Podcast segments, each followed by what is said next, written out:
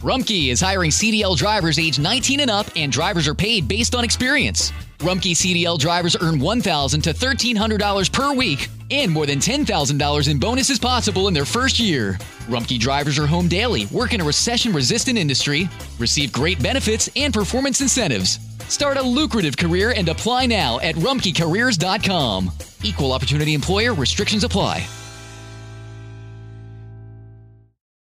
Summer happens at Speedway because everything you need for summer happens at Speedway.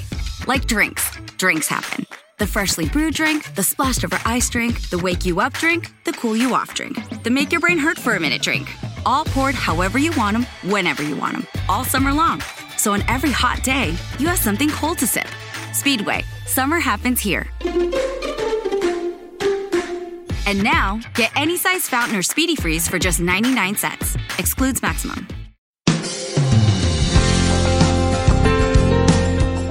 Quiero darle la bienvenida al programa de hoy de Enfoque a la Familia. Le saluda Sixto Porras. El día de hoy tengo el privilegio de contar con un extraordinario profesional y un buen amigo. Su nombre es Esteban Borghetti de Argentina.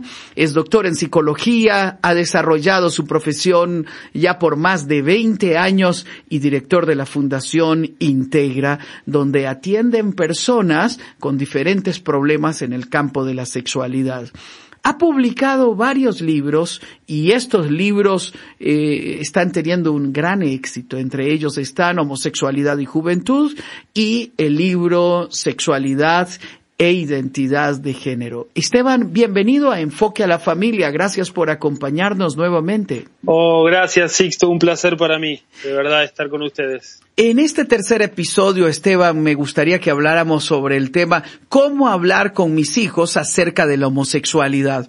Hoy cada vez más nuestros jóvenes eh, se ven sorprendidos con escenas en sus centros educativos donde los jóvenes eh, han querido experimentar en, en el área de la bisexualidad y es, es cada vez más común escuchar a los jóvenes que en las diferentes fiestas eh, los jóvenes están teniendo experiencias homosexuales. ¿Cómo ayudarles a enfrentar el mundo de hoy?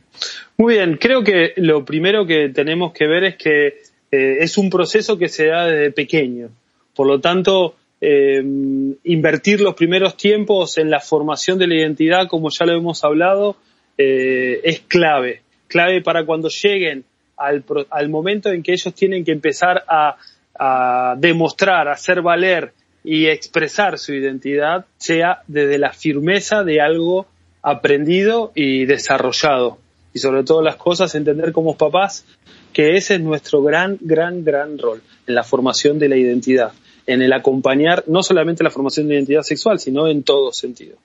Ya cuando, ya cuando llegan al tiempo de la adolescencia, en el que o preadolescencia, que empiezan a haber una diversidad de, de, de, vidas y de vivencias, creo que hay que empezar a distinguir entre amar a la persona, aceptar, tolerar, en, amar a la persona, sí, pero no por eso estoy, yo esté diciendo que lo que está pasando está bien. Entonces, eh, tener una, una cercanía, saber quiénes están conformando su ambiente, qué situaciones se van a dar, no solamente por el tema de que estén viviendo otras personas con la expresión de, la identidad sexual diferente a nuestros hijos, sino por la diversidad de temas que se pueden dar.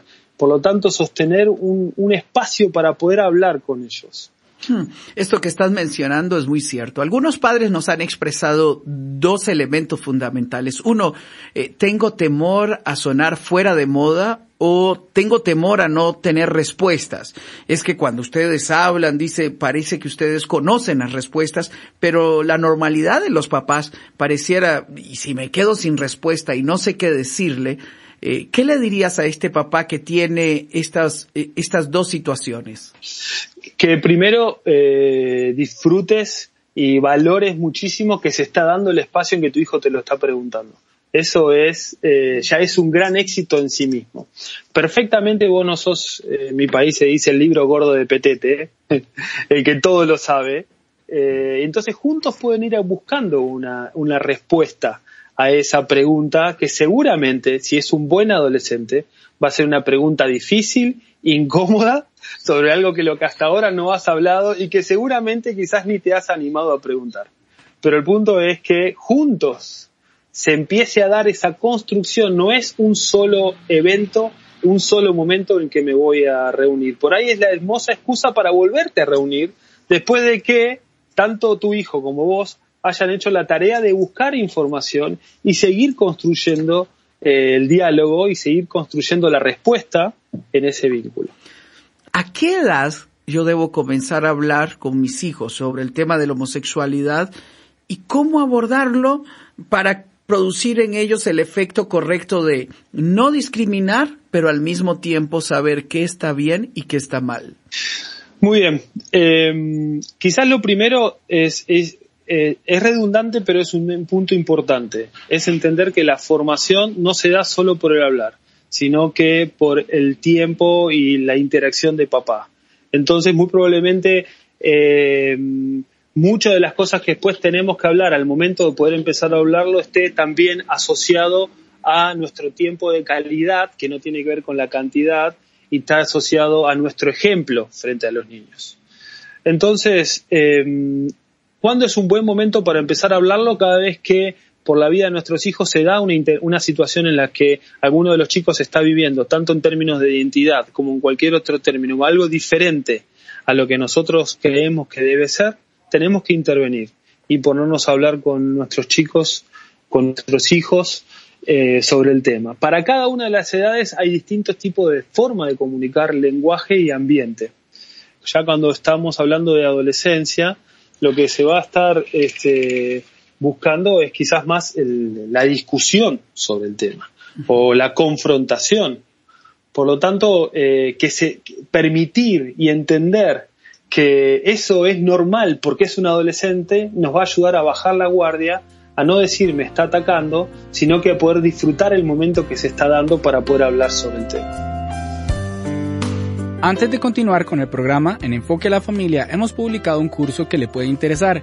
Este se titula Cómo formar un adolescente. Para muchos padres, la adolescencia se vive como una etapa llena de crisis y confusión. ¿Qué cosas permitir y qué no? ¿Cómo manejar los permisos de salidas, el uso del móvil y el inicio de las citas? Aunque los padres tienen muchas preguntas, no significa que la adolescencia deba percibirse como una etapa negativa y problemática. Y para eso hemos grabado este curso, que usted hoy mismo puede comenzar a ver ingresando al sitio cursos.enfoquealafamilia.com. Se lo recuerdo, cursos.enfoquealafamilia.com. Expuesto por el director de Enfoque a la Familia para Iberoamérica, Sixto Porras. Continuamos escuchando el programa. Vamos a ir a un escenario que se ha presentado cada vez más común en, en, diferentes lugares. Buenas familias encuentran que su hijo se acerca y les dice, papá, yo a mí no me gustan las mujeres, siento atracción por los varones, no he hecho nada, pero me siento así. ¿Qué debe de hacer el padre? ¿Cómo abordar el tema? ¿Cómo trabajar el tema? Eh, tratando de manejar su angustia y el asombro por ese momento, eh, ya es bastante angustiado, angustiante para el hijo confesar eso. Seguramente un niño que lo hizo, un adolescente que lo hizo, ya es un acto de valentía y una, le está regalando una confianza al papá porque usualmente y lamentablemente esos espacios eh, no se dan con esa naturalidad. El niño suele hablar de esto tarde entonces, este, o muchas veces se da porque lo descubren y se ve obligado a hablar sobre eso. Entonces, primer punto, manejar eh, eh, su propia angustia, su propio miedo y desconcierto, buscar ayuda a él como persona para pues, poder ayudar a su hijo en la eh, construcción de la identidad. Si la identidad ha sido una construcción, quiero alentar a los papás por lo que se puede dar entonces la reconstrucción. Si la identidad es un aprendizaje, por lo tanto puede volverse a desaprender para volver a aprender. Y eso se da en el conjunto de la familia, en lo que se tiene que dar, o quienes formamos parte de la vida de ese adolescente. Eh, entender que eh, la, homosexualidad se manifiesta recién al momento en que se manifiesta la atracción. Eso, eso se dice entonces en la pubertad. No existen técnicamente niños homosexuales. La homosexualidad se da el momento de la pubertad en adelante, o sea, cuando el ser humano empieza a tener atracción.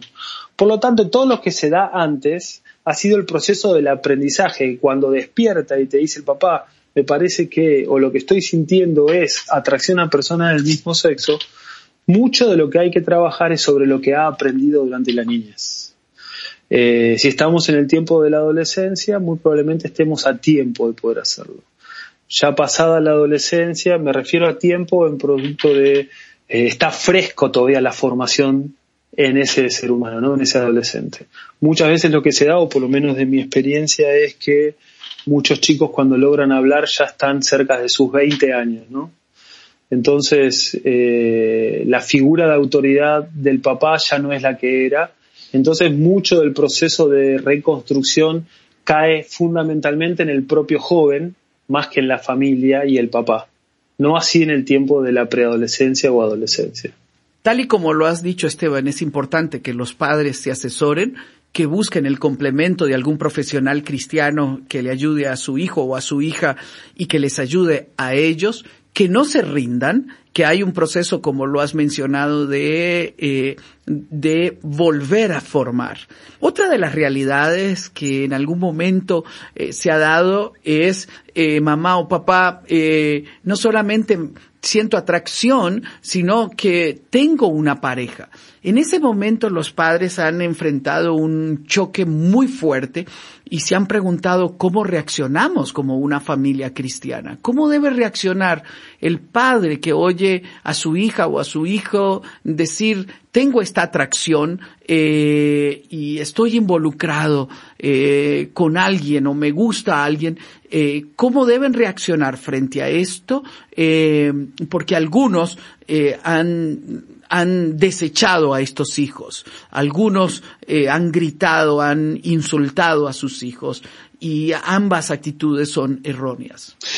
Es verdad, es verdad. Es difícil ponernos en el lugar de la vivencia de un papá que está pasando por eso y es eh, seguramente muy, muy complicado y entonces con el respeto de que eso significa, quizás mi consejo es eh, la clave en esto está entender qué es lo que el hijo quiere hacer. Si el hijo nos lo cuenta en el, en el entorno de pedir ayuda para poder ser orientado, entonces creo que tenemos que dejar en un segundo lugar nuestra propia frustración, enojo y molestia y entender el pedido de ayuda, de auxilio que estamos teniendo, por más que lo que nos está contando no nos gusta, y poder acompañarles en la reconstrucción, como decíamos recién, o el reaprendizaje. Si el entorno en que nos lo cuenta es como un hecho acabado, esto es lo que yo soy, quiero ser y voy a ser, entonces ahí ya entran un montón de condicionamientos sobre si es que el papá eh, eh, quisiera vivir con esa realidad de su hijo en la casa. Entonces ahí he encontrado familias que dicen, te amo, te quiero, eh, te voy a querer siempre como mi hijo, pero ese eh, sistema de vida o esa elección de identidad eh, en la casa no va a ser aceptado. Entonces, me parece que fundamentalmente tiene que ver con esto. ¿Cuál es el sentido con que nos está contando? Y si existe alguna, alguna oportunidad de poder reorientar siempre el amor, la comprensión, eh, el esperar el proceso de Dios, pero a la misma vez tener valores firmes y orientativos es la mejor, eh, el mejor consejo. Definitivamente el amor es incondicional nuestros hijos siguen siendo nuestros hijos, tenemos que tratarlos como hijos pródigos, así como lo has mencionado, un hijo que ha crecido, que está tomando sus propias decisiones, que requiere nuestro amor, pero al mismo tiempo nuestra firmeza de cómo es el hogar y de cuáles son nuestras reglas. Le animaría, si está enfrentando una situación de este tipo, que busque ayuda. Esteban, mil gracias por haber estado con nosotros en este programa. Una última palabra de ánimo a los padres que hoy nos escuchan y que pueden estar enfrentando un momento difícil en la crianza de sus hijos. Que cobren ánimo. Eh, el mejor papá que tenemos es nuestro Padre Celestial. Él ama a tu hijo más de lo que vos mismo puedes expresar en amor. Él tiene cuidado sobre él y sobre tu vida. Que confiemos en Dios, pidiéndoselo o no pidiéndoselo. Él ha muerto por nosotros en la cruz y está buscando nuestra plenitud y restauración, aún cuando nosotros no somos conscientes. Y que Él va a cumplir sus promesas en nuestra vida y en la vida de nuestros hijos. Así es y así será. Esteban, mil gracias por habernos acompañado en Enfoque a la Familia. Un placer, Sixto. Y gracias a usted por haber estado con nosotros en el programa el día de hoy. Soy Sixto Porras de Enfoque a la Familia.